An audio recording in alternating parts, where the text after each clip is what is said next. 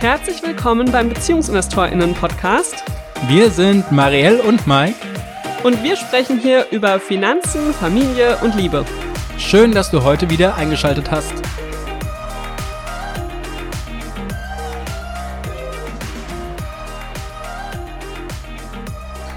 Herzlich willkommen zum BeziehungsinvestorInnen-Podcast. Diese Woche endlich mal wieder mit einem Interview. Wir freuen uns sehr, dass wir Cisa und Veo zu Gast haben, die uns heute über ihre Elternzeitplanung berichten und die uns sehr, sehr spannende Einblicke geben in ihr Leben. Wir freuen uns sehr, dass ihr hier seid. Ihr beiden stellt euch doch gerne direkt einmal kurz vor, damit unsere Hörerinnen und Hörer wissen, wer ihr seid.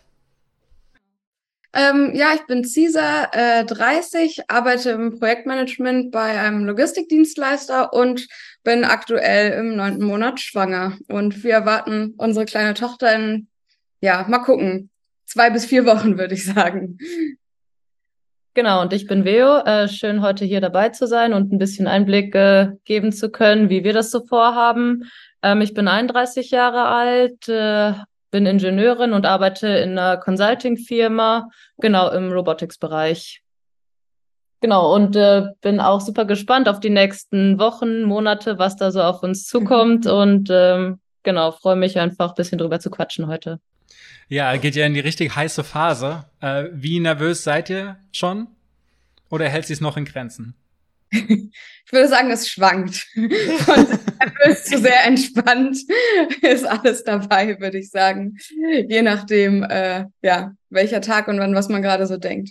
Aber insgesamt passt, oder? Ja, fühlt sich für mich ähnlich an, weil vieles noch so abstrakt ist, sage ich jetzt mal. Man sich schon planungsmäßig mit äh, den Themen natürlich auseinandersetzt, irgendwelche Sachen plant, aber gleichzeitig ist es irgendwie schwer greifbar. Also ist zumindest mein Gefühl. Und äh, keine Ahnung, wenn man dann die Kliniktasche packt oder so, dann wird man eher so nervös und denkt sich, oh mein Gott, jetzt ist es echt serious. Also genau, mal schauen. Aber sind da optimistisch und noch entspannt soweit. Ja, sehr schön. Ich kann mich erinnern, dass äh, die letzte Phase der Schwangerschaft jeweils äh, sich so wie Kaugummi gezogen hat. Also gerade beim zweiten Kind, ähm, da hieß es irgendwie im Mai schon, ja, der, der kommt bald und äh, ganz vorsichtig sein mit allem. Und dann kam er irgendwie anderthalb Wochen zu spät am Ende. Und die Phase hat sich echt lang gezogen.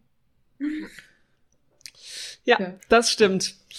Ähm, wir haben euch ja heute eingeladen aus einem bestimmten Grund. Ihr seid das allererste gleichgeschlechtliche Paar, das sich traut vor unser Mikrofon. Und ähm, wir sind total gespannt, weil es geht bei uns im Podcast ja ganz oft um Rollenverteilung, darum, wie macht man das alles. Und das wird bei euch einfach noch mal ein bisschen anders sein. Wir sind sehr, sehr gespannt. Ihr habt jetzt schon gesagt, ähm, es sind nur noch ein paar Wochen, bis das Baby kommt.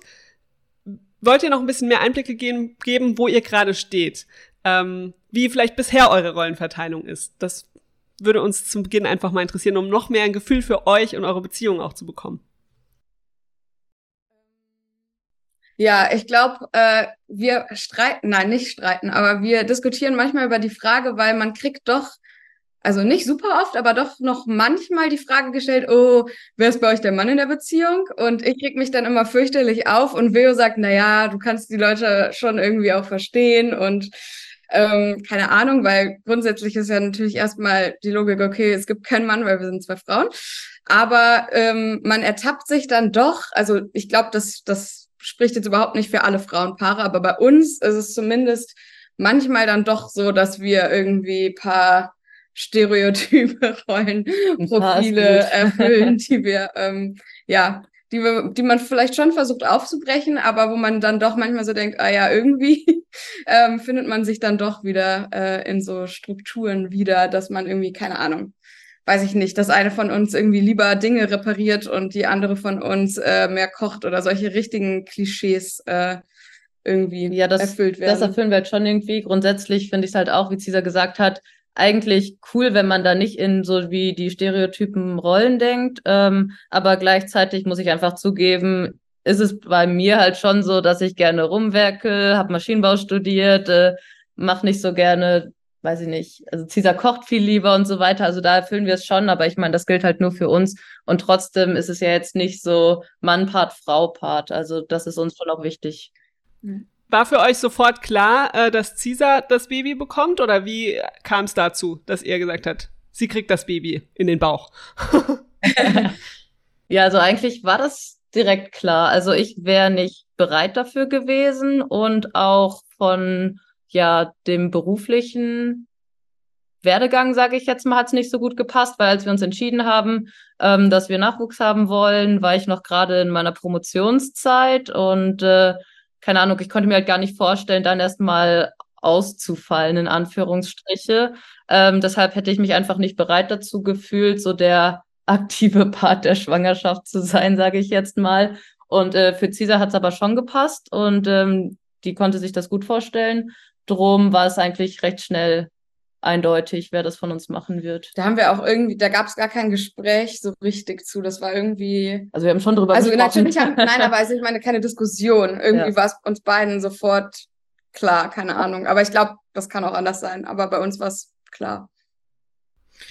Äh, ich würde gerne noch mal in die Rollenverteilung ähm, reingehen. Ihr habt jetzt irgendwie über Kochen und Handwerkeln äh, gesprochen.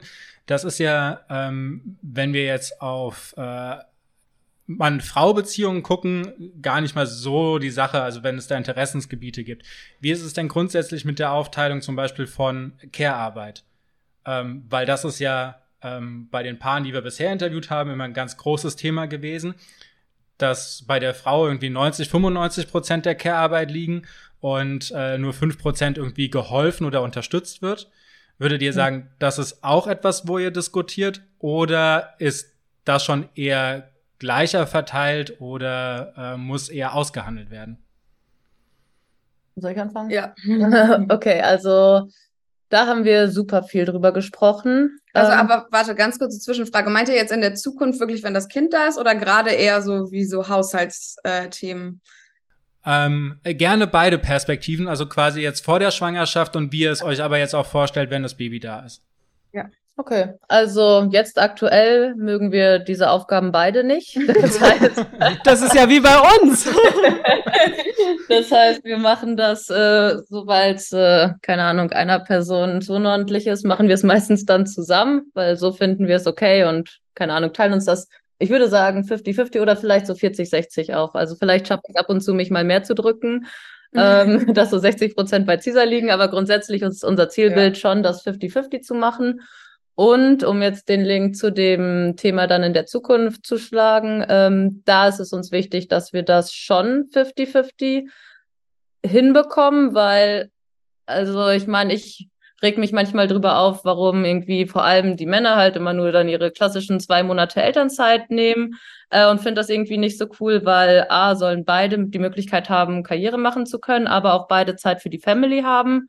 Und ähm, da kann ich halt nicht sagen, äh, ich finde das blöd und dann selber äh, nur zwei Monate Elternzeit nehmen. Ähm, aber ich muss schon auch ehrlich sagen, dass wir da viel drüber sprechen mussten und für mich das auch ein Lern- und Entwicklungsprozess war, weil ich mich schon ein bisschen schwer damit tue, mir vorzustellen, ein halbes Jahr nicht arbeiten zu gehen. Ähm, möchte diese, möchte aber auch gemeinsam mit Caesar die Family haben. Darum ist das so ein bisschen das, was man dann entgegenbringen muss dafür. Ähm, und jetzt sind wir an einem Punkt gelandet, wo es dann fast 50-50 sein wird in unserer Planung. Genau, kannst du gerne ergänzen. Ja, genau. Und ich glaube, zu dem, wie es jetzt ist, ähm, hilft es fast, dass wir beide unmotiviert sind, weil dann denken wir uns so Regeln aus, wie, ähm, also wir haben jeder, wir, haben ein Gemeinschaftskonto und zahlen alles gemeinsam darauf ein, aber haben halt so jeder ein wie Taschengeldbetrag für Fun und wir haben die Regel, wenn man nicht jede, also dienstags und donnerstags muss auf jeden Fall der Staubsaugerroboter laufen und jeder hat seinen festen Tag. Und wenn man das nicht macht, muss man fünf Euro von seinem Taschengeld bezahlen. Also, so, so weit ist es, dass wir uns doch schon sehr gegenseitig motivieren. Das ähm, ist eine gute Idee, Mike. Aber ja, also und dann klappt's äh, einigermaßen gut. Aber es ist auch schon ein bisschen Geld in der Kasse. So ist es nicht. ja. Genau. Und äh, mögt ihr uns etwas in die Gespräche äh, reinnehmen, die ihr geführt habt? Also ihr habt gerade gesagt, ihr habt da sehr ausführlich drüber gesprochen. Wie lief, wie lief das so ab? Und wenn ihr jetzt drüber nachdenkt, äh, was ist etwas, was ihr anderen mitgeben würdet, äh, solche Gespräche zu führen? Ähm, ja, also ich kann es gar nicht so. Also ich glaube, wir haben einfach sehr früh schon drüber geredet. Man muss dazu sagen, bei uns hat die ganze Kinderwunschreise ähm, jetzt auch doch am Ende fast zwei Jahre gedauert.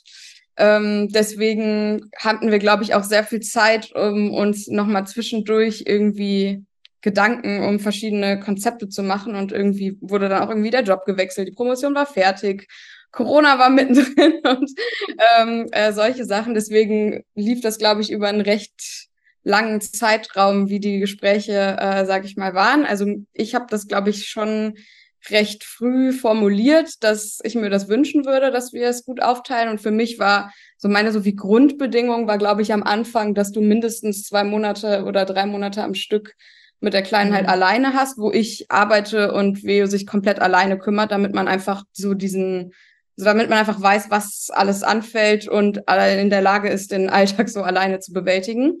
Das war, glaube ich, so mein Grundanspruch und alles weitere war für mich dann so ein bisschen, ja, on top. Also das war so wie meine Grundvoraussetzung, dass wir das machen.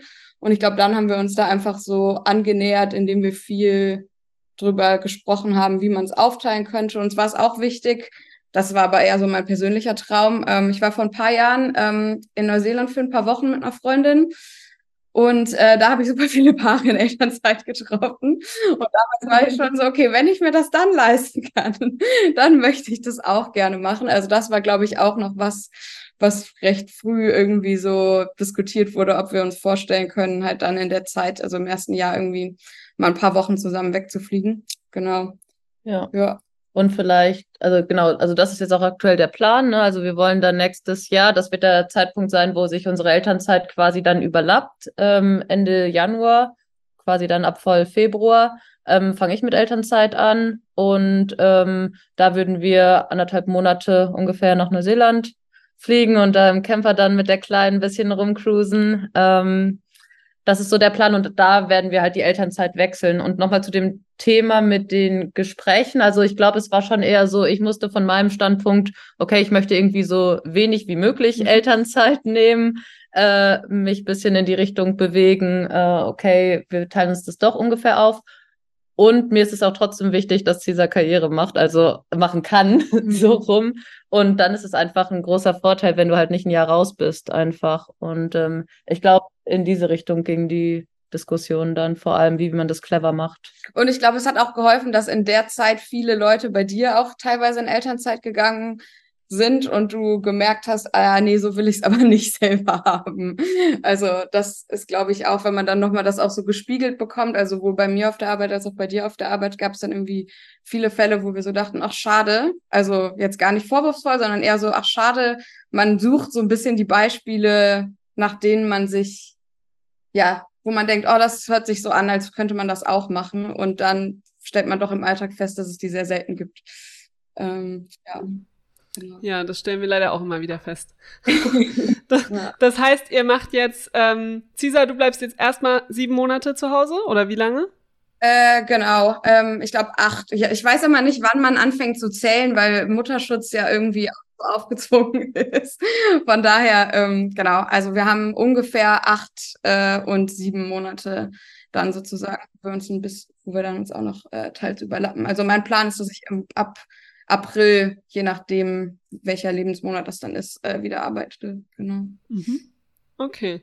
Ja, cool. Also ich finde, ähm, der Gedanke, dass jeder mal alleine ist mit dem Kind, das ist äh, so wertvoll. Das haben wir immer wieder in unseren äh, Coachings und in der Elternzeit-Masterklassen, so dass wir immer sagen, zumindest mal zwei Monate wirklich alleine sein, das macht so einen Unterschied, weil man sich dann eben wirklich verstehen kann in beide Richtungen. Ne? Also sowohl kann man verstehen, wie ist es denn zu Hause zu sein, aber man kann eben auch verstehen, wie ist es denn arbeiten zu gehen und dann abends heimzukommen und dann noch Familie obendrauf zu bekommen. Ja, ich glaube, bei uns ist noch die Besonderheit, dass wir, also ich habe zumindest aktuell, mal gucken, wie es dann nächstes Jahr ist, aber habe äh, 100% Remote-Vertrag, äh, das heißt, ich arbeite nur von zu Hause. Und Veo hat jetzt, seitdem du im neuen Job bist, auch sehr viel ähm, quasi Homeoffice, was halt schon sehr privilegiert und praktisch ist, aber deswegen gibt es auch kein Kinderzimmer, sondern ein Arbeitszimmer. also, das ist dann der Nachteil daran. Das Kind braucht aber erstmal kein Kinderzimmer. Ich weiß, deswegen machen wir es auch so. genau. Sehr schön. Äh, du hattest äh, jetzt gerade am Anfang schon angesprochen, eure Kinderwunschreise ging über zwei Jahre hinweg. Wollt ihr uns da noch mal mit äh, reinnehmen? vielleicht, was eure allerersten Überlegungen waren, ähm, schwanger zu werden, wie ihr das denn machen wolltet. Fang durch an. Okay. Ähm, also ich glaube, wir haben schon recht früh darüber geredet, dass wir generell halt eine Familie wollen und uns so ein bisschen angefangen zu informieren, okay, was für Optionen ähm, gibt's da? Ich glaube, wir hatten mal ganz kurz aber das waren wirklich nur wenige Wochen so die Idee, ob man jemanden aus, also aus dem Bekanntenkreis sozusagen als privaten Spender nimmt. Da war Veo aber mehr begeistert von als ich und ich war da schon sehr, ja, ich glaube eher skeptisch, ob das so unser Weg ist. Ähm, und letztendlich haben wir uns dann dafür entschieden, das halt über eine ähm, deutsche Samenbank und dann Kinderwunschklinik zu machen, weil das einfach zumindest meinem Empfinden nach die so rechtlich sicherste Variante ist, wenn man ja halt beide Elternteile volle Rechte haben sollen und das möglichst schnell und ähm, auch ohne ja die Chance, dass noch jemand anders irgendwie was einklagen könnte. Ich wollte jetzt gerade fragen, wie wäre das denn, wenn man einen privaten Spender hätte? Gäbe es dann drei Elternteile? Nee, oder? Nee, also ich habe mich nicht bis ins letzte Detail damit auseinandergesetzt. Äh, man muss, also man kann dann auch äh, die Adoption eben machen, dass ähm, die zwei Mütter eingetragen werden. Aber wenn es natürlich nicht, also natürlich muss aber der Erzeuger das dann komplett abgeben und auch erst nach der Geburt des Kindes. Das heißt, wenn man die Person nicht super, super gut kennt, gibt es immer so ein bisschen Rest, also man muss halt einfach sehr viel Vertrauen haben, dass äh, die Person das dann auch wirklich ähm, so sag ich mal, am Ende unterschreibt. Und äh, da hatten wir jetzt auch niemanden. Nee, also und, ja. Genau. An sich hätte ich den Gedanken am Anfang schon cool gefunden, aber als wir dann so bisschen detaillierter drüber nachgedacht haben, was bedeutet es denn, was ist die Konsequenz dann aus dieser Entscheidung, da war eigentlich dann recht schnell klar, dass wir das möglichst alles so vernünftig geregelt haben wollen. Und da ist halt aktuell eben der einzige Weg, wie du da wirklich safe sein kannst, das über die Samenbank zu machen. Genau. Und dann hast du auch nicht das Problem, dass sich der Spender dann vielleicht doch noch emotional mit dem Kind verbunden fühlt, weil da würde ich niemandem einen Vorwurf machen, dass sowas passieren kann, weil wenn du denkst, okay, das ist ja schon irgendwie biologisch mein Kind, ähm, glaube ich, ist das dann sehr schwer, auch als Mensch das zu steuern, das nicht zu haben. Darum würde ich das auch gar nicht von jemandem verlangen wollen. Also sind wir dann da gelandet, dass wir das halt eben so machen wollen, wie Cesar erklärt hat. Aber auch nur, weil wir persönlich halt keine dritte Person involviert haben wollten. Also es kann ja auch Konstellationen geben, wo man das vielleicht sogar cool findet, drei oder vielleicht sogar vier Elternteile äh, zu sein.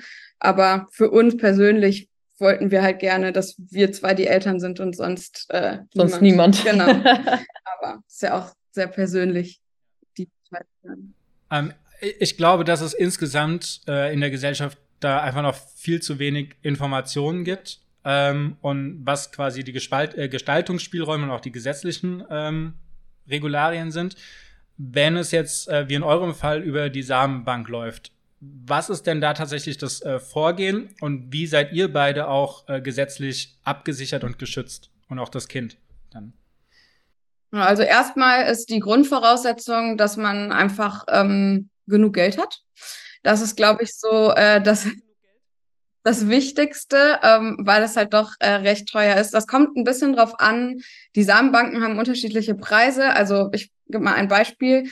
Ähm, in Deutschland kriegt man nicht so viele Informationen, wenn man, ähm, sag ich mal, den Spender aussucht. Also man kennt das vielleicht aus irgendwelchen Filmen, ähm, dass in Dänemark, in Holland, in den USA und so weiter, wenn man da halt einen Spender aussucht, dann kriegt man irgendwie eine Stimmprobe, dann sieht man ein Kinderfoto, dann sieht man eine Handschrift Du kannst irgendwie noch so extra was draufzahlen, damit du ähm, noch, ein, noch mehr Fotos oder noch mehr Informationen, sag ich mal, siehst. In Deutschland ist es, ich nehme mal an, wegen Datenschutz ähm, sehr viel reglementierter. Ich bin mir auch nicht sicher, ob, ob das in allen Samenbanken, sag ich mal, so ist, aber bei unserer war es jetzt so, dass man wirklich gar keine Information, also sehr wenige Informationen bekommt. Also man schickt selber halt ein paar Fotos, was ist einem wichtig, wie ähm, genau hat hat so ein psychologisches Aufklärungsgespräch äh, sozusagen und dann suchen die Angestellten in der Firma sozusagen einen passenden Spender und schreiben einem eigentlich nur so einen kurzen Text. Also man vertraut so ein bisschen darauf, dass die auch jemanden aussuchen,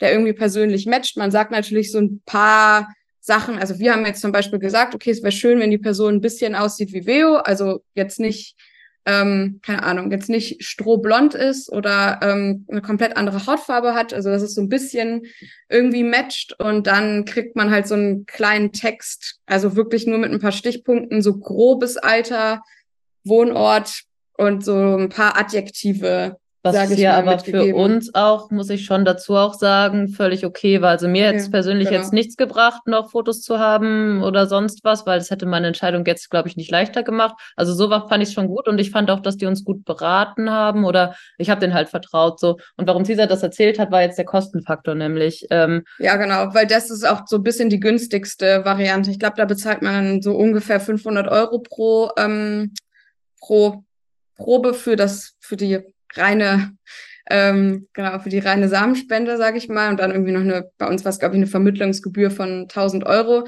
Das heißt, da ist man dann schon mal dabei. Wenn du als aber im Ausland machst, dann kann das auch direkt mal drei, viermal so teuer sozusagen sein. Also das variiert, glaube ich, wirklich stark, je nachdem, äh, wo man sozusagen ist. Genau. Und ähm, dann, äh, ja. ja. Die, die Gesamtkosten ergeben sich dann daraus halt wie schnell oder nicht schnell das halt funktioniert. Also wir können es ja mal an unserem Fall erklären. Ähm, was haben wir bezahlt am Ende? Ich glaube, wir waren am Ende jetzt ungefähr bei 14.000 Euro. Ähm, was aber halt auch daran liegt, ähm, dass es halt einfach ein bisschen gedauert hat. Also wir haben erstmal so mit der leichtesten Methode, sage ich mal, angefangen ähm, also Inseminationsversuche, dass wirklich einfach nur getrackt wird, wann ist der Zyklus, wie weit sind die Follikel, wie groß sind die und dann die einzigen Hormone, die man nimmt, ähm, ist quasi einmal so eine Auslösespritze, um sicherzugehen, dass ein Eisprung stattfindet und dann wird einfach die Probe so reingespritzt und fertig und man bleibt zwei Minuten am Stuhl liegen und das war's. Also es ist ganz unspektakulär. Und das hat aber nach äh, fünf Versuchen nicht geklappt und dann habe ich äh, so ein bisschen die Geduld verloren und gesagt, nee, ähm, irgendwie glaube ich nicht, dass das auf die Art und Weise funktionieren wird. Und mein Hormongleichgewicht war auch nicht so ganz äh, intakt. Deswegen hat uns dann auch die Kinderwunschklinik dazu geraten, eben auf künstliche Befruchtung zu wechseln. Und das ist dann halt gleich sehr viel teurer, weil es dann halt, dann bezahlst du halt ständig irgendwie 400 Euro in der Apotheke für Hormonspritzen. Und, Kannst du ähm, mal kurz erklären, was ja, der grobe Prozess ist? Genau. Ja, also da ist einfach der grobe Prozess, dass man ähm, Hormone nimmt, um mehr Eizellen zu produzieren. Und ähm, genau, dann quasi am Ende eines so einem Stimulationszyklus äh, äh, man eben viele Eizellen produziert hat. Die werden dann unter Vollnarkose entnommen und dann eben in vitro äh, befruchtet. Und ähm, ja, dann guckt man halt, wie viele sich gut entwickelt haben. Und davon setzt man dann ein bis drei, in unserem Fall nur eins, weil wir unbedingt keine Zwillinge keine haben Lust auf äh, Genau, aber wenn man irgendwie schlechtere Chancen hat oder seine Chancen erhöhen will, dann kann man natürlich mehrere einsetzen, dann hat man halt höhere Chancen pro Versuch. Genau, und da hatten wir dann aber auch Glück und es hat beim ersten Mal geklappt. Aber dafür ist halt jeder Versuch um ein Vielfaches teurer als halt von dieser so wie einfacheren Methode, einfach weil es viel mehr Medikamente, viel mehr Aufwand und so weiter ist. Und ja, so kamen wir dann am Ende eben da raus. Und ich glaube, eine Sache, die man manchmal noch vergisst bei den Kosten, sind so die Lagerkosten. Weil ich glaube, wir bezahlen jetzt 700 Euro im Jahr dafür, dass wir quasi, was wir noch übrig haben für ein potenzielles Geschwisterkind, halt noch tiefgefroren lagern. Lagerkosten klingt echt schrecklich, aber. ja, aber ich sage, willst du es ja, ich glaube, da steht sogar Lagerkosten, aber irgendwie Einlagerung Kryomaterial oder so steht dann auf der Rechnung, die man da ständig erhält. Das aber, heißt, da sind dann die quasi schon befruchteten Eizellen eingefroren oder die, oder was ist eingefroren? Genau, also einmal die befruchteten Eizellen und aber auch ähm, äh, noch zwei Proben. Genau, zwei Spendersamenproben, die wir noch übrig hatten. Weil das ist dann auch wieder das Ding, der Transport von so einer Samenbank zu der Kinderwunschklinik, wo man dann ist, kostet dann auch irgendwie wieder 400 Euro. Deswegen bestellst du halt nicht nur eine Probe, sondern halt dann vielleicht mal drei, damit du nicht jedes Mal diesen Special-Versand bei minus 180 Grad ähm, zahlen musst. Und deswegen liegt, haben wir jetzt noch halt was übrig. Aber so, das ist ja auch voll clever eigentlich, weil wenn es dann noch ein Geschwisterkind geben soll, dann sind sie ja auch wirklich komplett Geschwister dann. Also sind dann keine ja. Halbgeschwister oder so.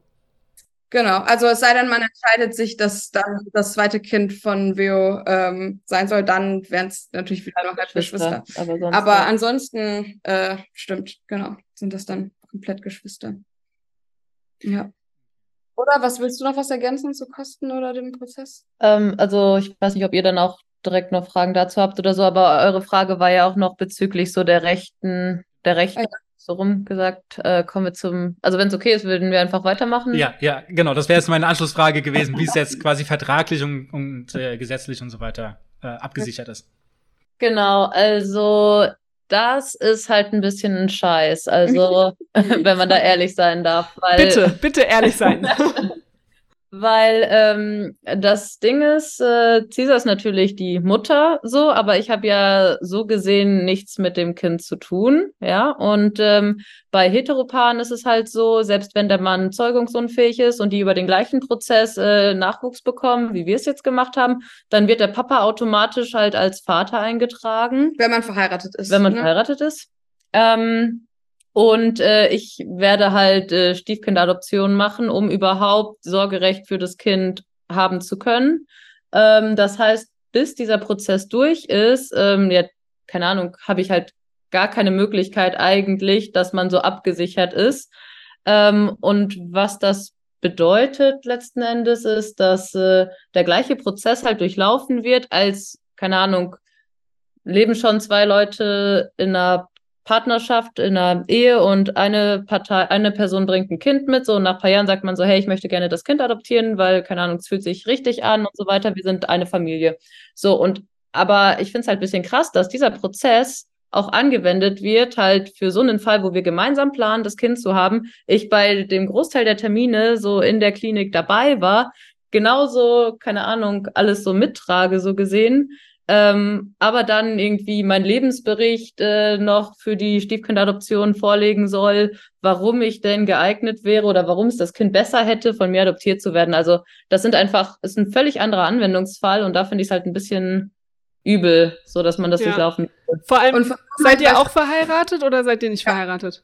Genau, also wir sind verheiratet. Ich glaube, es ist auch je nachdem, bei welcher Kinderwunschklinik man ist gar nicht so einfach ähm, unverheiratet das äh, zu machen. Also wir haben es nicht ausprobiert, aber ich habe schon ein bisschen gehört, dass manche sich da vielleicht querstellen. Vielleicht ist auch schon ein paar Jahre her und mittlerweile macht es jeder. Aber ähm, das war, glaube ich, auch so mit ein Grund, weswegen wir so gesagt haben, okay, ja, verheiratet zu sein ist auf jeden Fall in dem Fall förderlich. Vor allen Dingen, wenn du nicht verheiratet bist, dann musst du nachweisen, dass du mindestens, ich glaube, drei Jahre im gleichen Haus also in der gleichen Wohnung lebst. Ansonsten darfst du gar nicht diesen Stiefkind-Adoptionsantrag stellen, sozusagen. Und ähm, als wir noch dachten, dass das schnell klappt, hätten wir diese drei Jahre ähm, Zusammenwohnen nicht äh, erfüllt. Deswegen, ähm, genau, war das auch noch so ein Grund ähm, für uns, dass es von Vorteil ist zu heiraten. Und ich glaube, ich wäre gar nicht so ähm, genervt davon, wenn es halt bei Heteroparen auch so wäre. Aber in der Kinderwunschklinik sieht man ja hauptsächlich Heteropaare und die haben ja auch alle, also nicht alle, natürlich, viele machen es auch mit dem, mit dem eigenen Sperma sozusagen, aber viele halt auch nicht. Und das finden wir, glaube ich, das, was am ungerechtesten einfach ist, dass es wirklich der komplett gleiche Fall ist und dann halt einfach einmal der Gang zum äh, Amt für Vaterschaftserkennung für unverheiratet oder halt gar nichts, einfach nur Eheurkunde und fertig. Ähm, und dann man halt eingetragen ist, obwohl es einfach der exakt gleiche Prozess sozusagen. Ja, das, das Einzige, was sich unterscheidet, ist das Geschlecht im Pass. So und genau, aber beide sind ja nicht biologisch verwandt. Genau, also das, genau, genau. Deswegen ja. verstehe ich das nicht. Aber ähm, gut. Naja. Tatsächlich noch, noch eine äh, Verständnisfrage. Ist dieser Prozess ähm, der Adoption jetzt äh, während der Schwangerschaft möglich, den durchzuführen? Oder müsst ihr quasi warten, bis das Kind geboren wurde und dann kann das erst angestoßen werden? Ich darf das sogar erst beantragen, acht Wochen nach der ähm, Geburt, weil, also meine Interpretation des Gesetzes ist, ich bin irgendwie nicht zurechnungsfähig nach den acht Wochen der Geburt und könnte mir das anders überlegen. Ähm, genau, also man, was wir jetzt gemacht haben, ist, dass äh, wir mit dem Notar schon alles aufgesetzt haben, sozusagen, und dann dass wir ihm halt Bescheid geben, okay, jetzt Kind ist da, bitte in acht Wochen und dann wir halt den Termin machen, um äh, eben das offiziell einzureichen, weil das muss dann vom Notar ans Familiengericht gehen und das Familiengericht entscheidet dann sozusagen mit dem Jugendamt zusammen, welche an Unterlagen und so weiter noch eingefordert werden müssen. Und das ist halt super unterschiedlich, auch wohl pro Jugendamt. Also das werden wir jetzt dann halt noch sehen. Ja, die geben auch keine Informationen vorher raus. Ne? Also normalerweise würdest du ja sagen, hey, okay, ja, ist nicht so cool, dass es erst acht Wochen später ist, aber dann bereiten wir uns wenigstens vor, so, ne? und dann aber, nee, am Telefon sagen die dir auch nicht genau, was du brauchst und so weiter. Da gibt es zwar ein paar Infos auch im Internet oder so, die Basics, was man halt so vorbereiten soll, aber keine Ahnung. Also ich weiß nicht, wir haben uns gemeinsam dazu entschieden, das zu machen. Ich glaube jetzt nicht, dass Caesar in den acht Wochen nach der Geburt, also verstehe ich nicht, warum man da auch noch warten muss, beispielsweise. Ja, so. ja. Also ich finde das tatsächlich aus so vielen Perspektiven zum Kotzen. Ähm, also, also wirklich, es ist einmal, einmal für euch ist es natürlich äh, eine totale Tortur, da durch diesen ganzen bürokratischen äh, Zwang äh, durchzumüssen und natürlich einfach nur, weil ihr ein Frauenpaar seid und jetzt äh, kein Heteropaar. Ähm, dann aber tatsächlich auch die, die Jugendämter, die sind an Kapazitätsgrenzen. Das heißt, sie können sich gar nicht um Familien kümmern, die jetzt tatsächlich da Beistand brauchen und werden mit so einem bürokratischen Quatsch äh, aufgehalten, äh, was man ja vereinfachen könnte und da tatsächlich äh, auch Ressourcen freischaufeln könnte. Absolut, ja. Und was, also was ich total schlimm finde, ist, dass das dann auch noch acht Wochen erst nach der Geburt stattfinden darf. Also das heißt, äh, Caesar, auch, auch wenn es äh, hoffentlich niemals dazu passiert, aber wenn dir unter der Geburt was passiert, ja. dann, äh, Veo, hast du ja auch überhaupt gar keine rechtliche Grundlage, irgendwas für das Kind entscheiden zu können. So, und, und wir sagen ja in unseren Masterclasses schon immer, wenn, wenn die Paare nicht verheiratet sind, geht vorher hin, macht vorher die Partnerschaftsanerkennung, damit, wenn was passiert unter der Geburt, du das Sorgerecht hast und du Entscheidungen treffen kannst und da nicht irgendjemand vom Gericht bestellt wird. Und ihr müsst da durchgehen. So, und das ist, also, ja.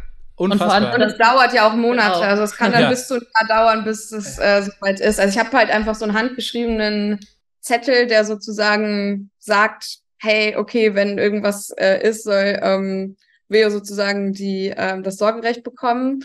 Und ähm, ja, das Aber gilt dann, solange ja. das halt ist. Aber ob, ob das dann am Ende rechtlich bindend ist. Also ich würde jetzt mal vermuten ist schon. Es aber nicht, aber die halten sich natürlich da dran. Also die haben natürlich mehr davon, wenn die, äh, also für den Fall, sollte was passieren, dann ist es ja naheliegend, wenn Caesar sowas geschrieben hat und wenn das Kind bei mir im Haus wohnt, äh, dass wir da die Connection haben, ne? Aber wie du sagst, so rein rechtlich gesehen, hast du da eigentlich gar kein Mitspracherecht. So. Ja, und dann ist es ja auch eher wie eine Pate-Patin. Also wir haben ja äh, ein befreundetes Ehepaar von uns, haben wir eingesetzt, dass wenn uns beiden parallel was passieren sollte, dass die dann quasi Entscheidungen treffen dürfen. Ich meine, das ist ja auch nur eine Empfehlung, aber das ist ja dann dieselbe Ebene und das ist ja. schon obskur. Also. Und Definitiv. wie ist es dann mit Elternzeit? Weil du kannst ja dann eigentlich jetzt auch deinem Arbeitgeber noch gar nichts sagen, oder? Weil also konntest du also, schon planen? So wie wir es verstanden, also jetzt kommen noch mal zwei Besonderheiten, glaube ich, äh, dazu. Also und zwar zum einen haben wir uns dazu entschlossen, dass Veo eben erst ähm, dann wirklich offiziell im Februar Elternzeit nimmt. Zum einen, weil sie gerade noch in der Probezeit vom neuen Job ist. Und zum anderen, weil wir dadurch, dass wir es auch ein bisschen strecken und überlappen ähm, und beide viel im Homeoffice sind, gedacht haben, dass wir es dann auch gut mit drei Wochen Urlaub äh, überbrückt, überbrückt äh, bekommen und da dann nochmal lieber einen Monat volles Gehalt. Äh, du meinst das am Anfang, nach der Geburt? Genau, am Anfang. Das ja, ja. heißt, dadurch, dass ähm, die Frist da ja äh, relativ kurz noch ist, ist es quasi schon mal äh, verbal kommuniziert worden, dass dann Elternzeit ansteht, aber noch nicht äh, schriftlich eingereicht sozusagen. Das heißt, Vios Elternzeit ist noch nicht eingereicht. Wenn man glaub, adoptiert, ist ja, fällt ja auch die Frist weg. Und dann hat man keine sieben Wochen Frist, sondern dann kann man theoretisch ab dem Tag, also. Ah, okay. Das wusste ich nicht, aber man kann tatsächlich auch Elternzeit ähm, wohl beantragen, wenn man also verheiratet äh, für das, also selbst wenn es genau, noch nicht also adoptiert ist, kann also das zum Glück. Ähm, und auch Elterngeld ähm, geht auch. Also Elternzeit und Elterngeld ist zum Glück ähm, von der, sag ich mal, Diskriminierung da nicht betroffen. Das ja, da hängt es nur dran, dass man gemeinsam im Haushalt lebt, gell? Also, genau. wenn ich mich an den Elterngeldantrag erinnere, da steht ja einfach drin, ja, lebt das Kind mit ihr in einem Haushalt und so. Genau, es können ja auch die Großeltern des Kindes genau. könnten das ja auch machen, wenn die jetzt bei euch in der Wohnung oder im Haus leben würden. Ja. Genau, deswegen ist das äh, zum Glück kein Problem. Ähm, genau, ich wollte noch auf eine Sache hinweisen. Bei der Stiefkindadoption zum Glück sind nicht nur wir der Meinung, dass äh, das unfair ist, sozusagen, äh, sondern es gibt da mittlerweile auch mehrere Klagen und das Bundesverfassungsgericht hat das auch schon eigentlich für nicht rechtens, sage ich mal, erklärt. Also ich glaube, alle warten jetzt einfach darauf, dass irgendwann sich da mal die Gesetze ändern. Und das liegt halt leider, ist die Krux leider im Abstammungsrecht und nicht im, keine Ahnung, wo auch immer die Ehe geregelt ist, aber es sind auf jeden Fall zwei unterschiedliche Rechte. Und da gibt es so eine Organisation No Adoption, ähm, heißen die, die eben auch dagegen klagen und vorgehen. Und deswegen hoffen wir, Vielleicht dann fürs zweite. Ja, eigentlich hatten wir gehofft, dass es äh, bis jetzt dann, dass sich ja noch ein bisschen gezogen hat, geregelt ist. Aber ähm, ja. Bisher nicht passiert. Bisher Steht im passiert. Koalitionsvertrag, aber mehr auch nicht. Ja. Genau, da, Cesar, da hatten wir, glaube ich, schon mal drüber äh, geschrieben, dass ähm, bei Frauenpaaren die zweite Mutter automatisch mit anerkannt ist, aber es quasi einfach nicht vorwärts geht. Richtig, genau. Also da passiert einfach nichts. Also zumindest nichts, was so nach, also klar, es gibt Gespräche und Leute sagen in der Regierung, ja, ja, das kommt schon noch, aber es gibt nichts, dass man jetzt so sagen könnte, dass es irgendwie gerade wird es im Bundestag besprochen oder so, sondern es ist eher noch so eine so ein loses Versprechen von einer der 10.000 Dinge, die noch angepackt werden sollen. Äh, ja, und die Gespräche bringen ja euch, euch als Familie oder anderen äh, Familien, die in einer ähnlichen Situation jetzt auch erstmal nichts. Nee, richtig. Mhm. Okay.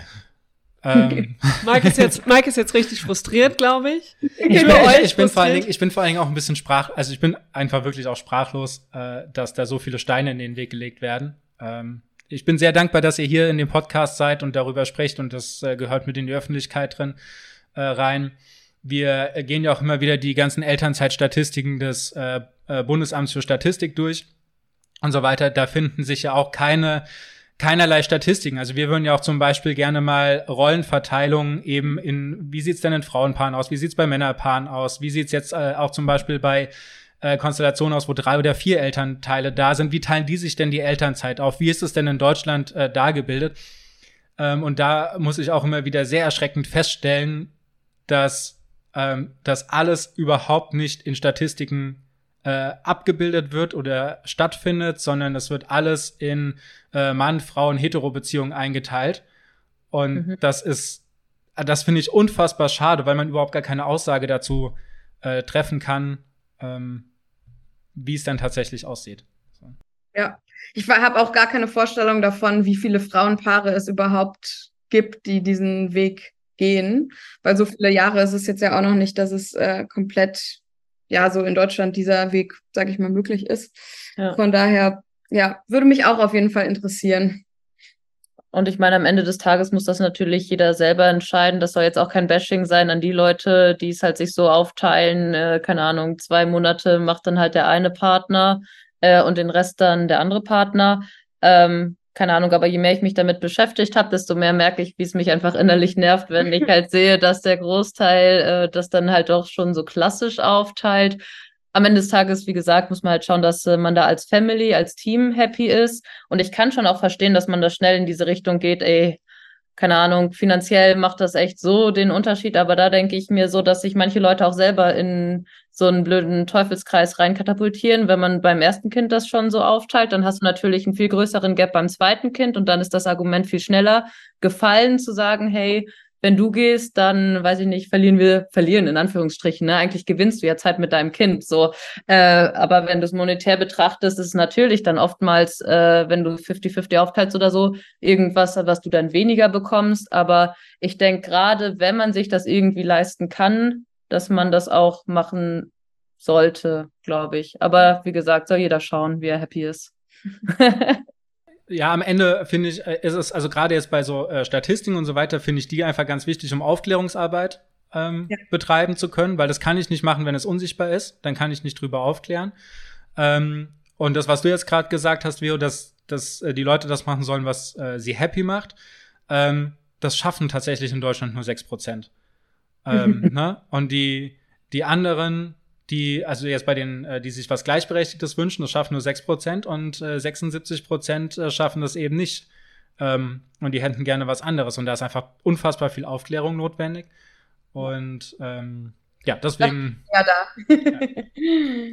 ja. Ja, also tatsächlich, weil die Leute nicht wissen, was sie glücklich macht. Gell? Sie sagen einfach, alle anderen machen es so, also wird das schon der richtige Weg sein.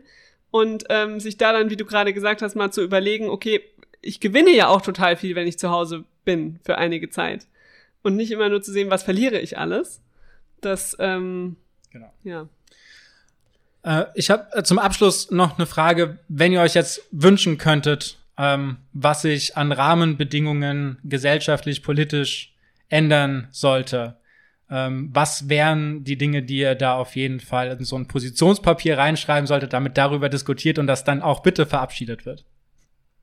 Ja, keine Stiefkindadoption mehr. Also ich glaube, das ist das, was uns persönlich am meisten nervt, zumal man halt auch irgendwie in der Klinik schon unterschreibt, ja, ich plane das Kind zu adoptieren, ja, ich übernehme alle Kosten, ja, ich übernehme alle, man unterschreibt da ganz schön viel, wo man sich so denkt, oh, okay, cool. Ähm, und ähm, ja, also dass das einfach nicht mehr nötig ist, dass das einfach der gleiche Prozess ist, wenn man verheiratet ist, werden automatisch beide verheirateten Menschen als Eltern eingetragen. Und wenn man nicht verheiratet ist, dann ist es so wie Vaterschaftsanerkennung, was einfach ein sehr unkomplizierter und schneller Prozess ist, der vor der Geburt stattfinden kann. Und dann idealerweise auch noch eine Kostenunterstützung, weil wir haben jetzt nur gesagt, wie viel es uns gekostet hat. Da ist natürlich noch nicht mit berücksichtigt, dass Heteropaare nicht nur dann eben äh, am Ende die Rechte zugesprochen bekommen, sondern dass es da auch finanzielle Unterstützung von den Krankenkassen oder teilweise auch noch vom Land gibt. Also zum Beispiel, was mir immer übel aufgestoßen ist, ist, dass äh, wir, wir sind in Bayern und ähm, hier gibt's noch mal so einen extra Fonds für äh, Kinderwunschbehandlung vom Land Bayern. Und dafür hing halt überall immer Werbung, aber natürlich gilt das nicht ähm, ja, für gleichgeschlechtliche Paare. Surprise. Immerhin diskriminieren die auch Unverheiratete. Also der Betrag für unverheiratete Paare ist auch niedriger als der Betrag für verheiratete Paare. Wie bescheuert ist das denn? Ganz ehrlich, also, dann kann man, sollte man es gleich richtig machen, oder? Und dann sagen, die kriegen gar nichts. Aber dann sagen, die kriegt, oh, ihr kriegt die Hälfte, für euch ist es halb so wichtig. ja, also das äh, habe ich auch schon nicht verstanden, aber ähm, genau, für uns war das halt eben dann auch nicht äh, anwendbar. Also dass man da einfach eine Regelung findet, weil man muss einfach sagen, dass wir uns das jetzt leisten können, ist halt auch aus einer sehr privilegierten Perso äh, Position heraus, weil viele Leute haben halt nicht so viel Geld, dass sie das irgendwie machen können. Und ähm, ja, ich glaube, wenn es daran dann scheitert, wenn du wirklich einen Kinderwunsch hast und auch eben diese rechtliche Sicherheit willst und dann einfach das Geld nicht aufbringen kannst, das stelle ich mir wirklich ähm, ja ziemlich schrecklich vor. Ähm, und deswegen, dass es da halt eben auch mindestens diese drei Versuche, die es für ähm, Heteropaare gibt, die für 50 Prozent unterstützt werden. Oder dass dann eben auch so lokale Programme das mitdenken. Und das cool. ähm, ja, das wäre natürlich noch so das äh, i-Tüpfelchen, aber das Wichtigere wäre auf jeden Fall erstmal die Stiefkindadoption abzuschaffen. Genau. Und vielleicht, du wolltest auch noch einen Hinweis sagen mit der Steuer. Ach so, ja gut. Äh, ja, aber das ist ja nichts, was. Äh, nee, das, nee, ist, das ist nur ein Hinweis noch, was ähm, man beachten kann, ist, dass man nämlich über die Steuererklärung ähm, einen Betrag von den Kosten halt zurückbekommen kann. Also wir haben das als, äh, wie ist das gelabelt? Wahrscheinlich außergewöhnliche Belastungen oder so, oder? Genau, dass man, äh, gut, das ist jetzt nicht speziell für gleichgeschlechtliche Paare, das können ähm, alle anderen Paare sozusagen auch machen. Dass, wenn man natürlich in einem Steuerjahr sehr hohe Kosten hat, dass man das als außergewöhnliche Belastung ansetzen kann und dann hat man eben so eine zumutbare Belastung, das ist ein bestimmter Prozentsatz vom Einkommen und alles, was darüber fällt, ähm, äh, wird dann eben wieder erstattet. Da haben wir jetzt schon ganz gut was zurückbekommen, aber natürlich, also bei weitem nicht 50 Prozent äh, natürlich, aber ähm, schon immerhin. Genau, bei uns war das halt nicht am Anfang klar, also deshalb wollten wir das auf jeden ja. Fall noch sagen für andere, die das vielleicht betrifft. Ja. Ähm, Genau, dann ansonsten an Änderungen, nee, das ist es eigentlich hauptsächlich, ne? Also, dass du bessere Sicherheit für dein Kind, die gesamte Family hast, weil am Ende des Tages ändert das ja jetzt alles nichts an unserem gemeinsamen Leben, so außer dass es für alle nervig ist, so ähm, ja. im ersten Schritt, bis das alles durch ist. Drum, glaube ich, hätten alle gewonnen. Ähm, auch wie ihr es vorhin gesagt habt, äh, bezüglich der Ressourcen überhaupt an den Ämtern etc., äh, wenn man das, keine Ahnung, so ändern würde. Und selbst wenn es noch nicht mal mit Kostenunterstützung wäre, okay, aber zumindest dann diesen Punkt, das fände ich schon das Wichtigste. Ja. ja. Okay, jetzt haben wir über ganz viele nervige Dinge gesprochen. Ähm, wollt ihr uns noch wissen lassen, worauf ihr euch besonders freut, wenn das Baby dann da ist? Was sind äh, die Dinge, ja, auch die ihr gar nicht erwarten könnt? Ähm, ich glaube einfach Neugierde, sie kennenzulernen. Also ähm, einfach ja so die Vorstellung, dass es dann ein echter Mensch ist mit seiner eigenen Persönlichkeit ähm, und und die zu entdecken. Und dann stelle ich es mir auch total schön vor, halt irgendwie ja die Kleine mit Veo zu sehen. Das finde ich auch irgendwie ja einfach eine schöne Vorstellung. Ich glaube einfach so, dass das Kennenlernen ist das, worauf ich mich am meisten freue. Ich freue mich dann vor allem, wenn die Kleine größer wird. Also ich glaube, das wird schon mhm. richtig cute, wenn die halt so als Baby ist, aber ich freue mich auf all diese so Action-Adventure-Sachen, so wenn ich mit der, keine Ahnung, irgendwelche Ausflüge mache, weiß nicht. Ähm, mein, Len äh, mein äh, Neffe war jetzt am Wochenende zu Besuch beispielsweise. Gut, der ist jetzt schon 13 mittlerweile. Ähm, aber mit dem habe ich halt so einen Haufen Zeugs gemacht, ne, in Jump House gehen und also was. Also ich bin auch noch halb Kind und mag all den Quatsch. Also da freue ich mich, wenn die Kleine dann, keine Ahnung, drei, vier ist und ich das Zeugs alles mit ihr machen kann. Also natürlich ist es auch cute, wenn die ein Baby ist, aber ich glaube, auf diese Action-Sachen freue ich mich hier noch mehr. das äh, Schönste ist ja, wenn man ein Baby hat oder ein Kleinkind hat, äh, es ist auf einmal nicht mehr strange, als Erwachsener auf einem äh, Spielplatz zu sein und zu schaukeln ja. oder zu rutschen. so, man hat endlich wieder die Erlaubnis. ja, genau. Ja, auf diese Sachen wahrscheinlich. Aber du denkst auch schon, ich habe irgendwie gerade noch voll dieses Babyalter und viel weiter bin ich gar nicht im Kopf und Veo ist schon irgendwie ein paar Jahre weiter. Was da noch alles äh, Schönes kommt, genau. Genau. Aber ja, wir sind happy und freuen uns äh, total dann jetzt auf die nächsten Wochen. Ähm, ja. Ich hoffe, die Kleine kommt nicht krass zu früh. ähm, das finde ich tatsächlich auch so ein bisschen so, wo ihr vorhin auch gefragt hattet, so bezüglich, so ist man nervös oder was. Und das ist so ein Punkt, ne, dass du nicht genau weißt, okay, wann geht's jetzt endlich los, so nach dem Motto, weil es ein bisschen schwierig so mit Planung. Ähm, genau, aber ja, in Summe freuen wir uns total und ähm, wir sind aber auch einfach geplante Menschen. Deswegen ist es, glaube ich, was uns beide so. Wir hätten gerne den fixen Termin, aber das äh, können wir nicht beeinflussen. Ach, die kommt bestimmt ganz äh, pünktlich. Wenn ihr Planungsmenschen seid, dann wird sie auch Planungsmensch sein. Mit Sicherheit. Ähm, vielen, vielen Dank für das Gespräch. Haben wir etwas vergessen, was ihr gerne noch mitgeben möchtet, was ihr unseren Hörerinnen und Hörern noch mit auf den Weg geben wollt, was ihr gerne noch von euch erzählen möchtet? Jetzt habe ich mir keine coole Abschlussphrase überlegt. Nee, ich glaube, es ist ah, alles. Ich so. habe eins, ich okay. habe eine Sache. Okay. Ähm, dass ich es eigentlich mir wünschen würde oder für die Gesellschaft wünschen würde, dass man transparent über diese Themen reden kann, so wie wir es jetzt machen. Äh, weil ich habe so das Gefühl, viele Leute reden halt nicht so viel darüber oder halt dann nur über diese tollen Sachen. Ja, alles hat immer super geklappt. Aber aus meiner eigenen Erfahrung jetzt äh, habe ich halt schon gemerkt, dass das oftmals nicht alles so easy ist. Und auch dann, wenn die Fragen konkreter werden, wie teilt man das auf? Auch das ist nicht so easy. Also da einfach glaube ich, hilft es allen, wenn man ein bisschen transparenter ist, weil dann merkt man auch, dein Gegenüber fängt dann auch an zu erzählen, ja, so und so ist es und so habe ich es erlebt und war auch nicht so easy. Also ich glaube, das würde einfach helfen, ein realistischeres Bild auf die Themen zu haben und es hilft einem auch besser, sich vorzubereiten, so dass man halt weiß, okay, sowas kommt jetzt auf mich zu, einfach, dass man nicht so ein Blümchenbild hat, sondern es ist ja okay mit Höhen und Tiefen, aber dass man das halt kommuniziert und kommunizieren kann. Also glaube ich, das würde ich den Leuten als Tipp mitgeben. Das äh, finde ich äh, super und da möchte ich auch äh, alle, die jetzt gerade zuhören, ermutigen, wenn ihr auch eine Geschichte habt, die ihr hier gerne erzählen möchtet, ähm, euren Werdegang sei es jetzt die Elternzeit oder sei es Allgemeinfinanzen oder Gleichberechtigung in der Beziehung. Wir sind sehr offen, äh, euch hier willkommen zu heißen und äh, eure Geschichte zu hören. Schickt uns doch am besten eine E-Mail an info at beziehungs-investoren.de und ich sage jetzt schon mal vielen, vielen Dank, äh, Cesar und Veo. Mir hat es äh, viel Freude bereitet, mich äh, mit euch zu unterhalten, auch wenn äh, Aufregerthemen drin sind. Aber ich bin sehr froh, dass wir hier hoffentlich ein bisschen aufklären können in unserem Podcast. Alles klar, dann vielen, vielen Dank, dass ihr hier wart. Ja, danke euch auch danke. für das tolle Gespräch und ähm, genau, also ja, danke, dass wir einfach unsere Topics auch hier adressieren konnten.